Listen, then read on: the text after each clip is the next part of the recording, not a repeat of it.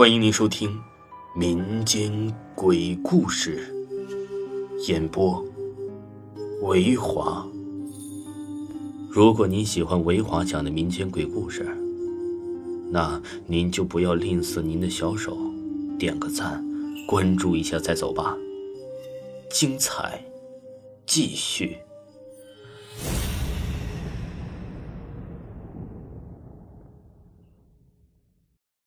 一中的学校怪谈，本故事纯属虚构。我是二零零五年入学的，当时来到这个学校，听说它是一个百年名校，是清朝著名的文学家曾希老先生创办的杏坛学府，是个省级重点高中。我外婆家里，我五个舅舅和妈妈。和我的妈妈的表亲呢，都是这个学校的毕业的。我在来到这个学校，就听说过小舅舅讲过关于这个学校的历史。说这个学校啊，在操场是很有故事的。抗日战争的时候，是小鬼子杀害我们同胞的乱葬岗。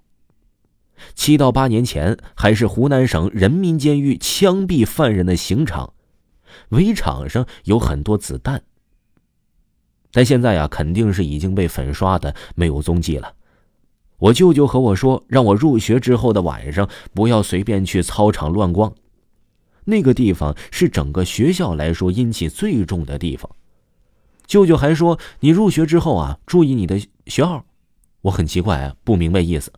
入学之后啊，老师在讲台上报学号，我的学号好像是五十九还是六十一、六十九了呢，我记不清了。但是我发现了一个问题，学号一的人呢，都是这个班级的成绩最好的，几乎这样的人都是班长。但是啊，因为是省重点中学，所以来说成绩我们相差不大。所谓的相差不大，说的是前四十名，因为四十名之后，大部分的都是像我这样的考艺术成绩优秀进来的艺术生。当然，也不全部都是艺术生，也有偏科很严重的人。回想起我舅舅的话，我以为他让我注意的是我在整个班级的成绩都很低，需要努力的意思。可是老师的学号报的很奇怪，五十一之后居然是五十三。有些细心的同学就发现了，当有人问老师为什么没有五十二的时候啊。知晓一些事情的同学马上制止了这位好奇心重的同学，而老师听到五十二号的时候，整张脸都静止了，很惊讶。当然，我这种人呢是属于万事通，自然到处打听，发现没有任何一个班级拥有五十二号。我表哥高二那些班级啊也都没有，那么意味着高三也没有。我心里想，那就是。这五十二号很特别吧？这是我向来是走来一个和我好事一样的同学和我说，说谁没有？我们班班主任不信邪，不听校长的劝阻，在我们班呢，哎，就弄了个五十二号。说话的人叫何桃，是学校附近的本地人，也是我之后的挚友，外号飞机佬。外号的由来，听到他这句话，四周的同学都用异样的眼光看着他。他继续说：“自从我们班这个人呢，知道自己是五十二号，整个人都不精神了，天天提心吊胆的。我感觉他好像知道了，呃，大家都知道的什么。我问其他人，没人敢告诉我。我心里是在想，有多么忌讳的事情啊，这么严重啊！”